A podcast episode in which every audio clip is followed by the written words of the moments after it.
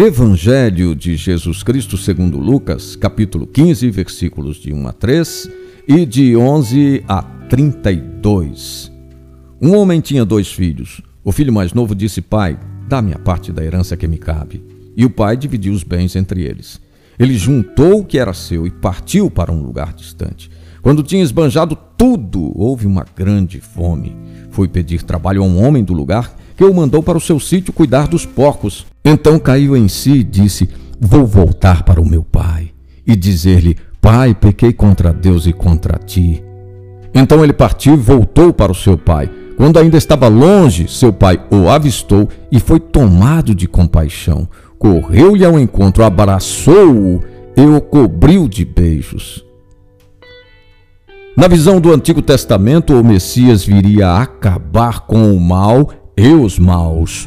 O próprio João Batista parece partilhar dessa ideia. Jesus contou a parábola do Pai misericordioso ao grupo que considerava justo.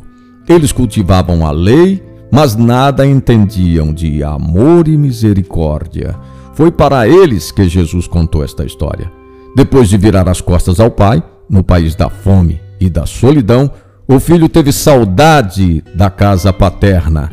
Sem questionamentos, sem uma palavra de repressão, o pai o abraçou e mandou que fosse preparada para ele uma grande festa. Porque seus olhos são bons, Deus nos vê com amor e nos perdoa sempre. Na casa paterna, comunidade, sempre haverá um lugar para nós. Somos pecadores amados por Ele.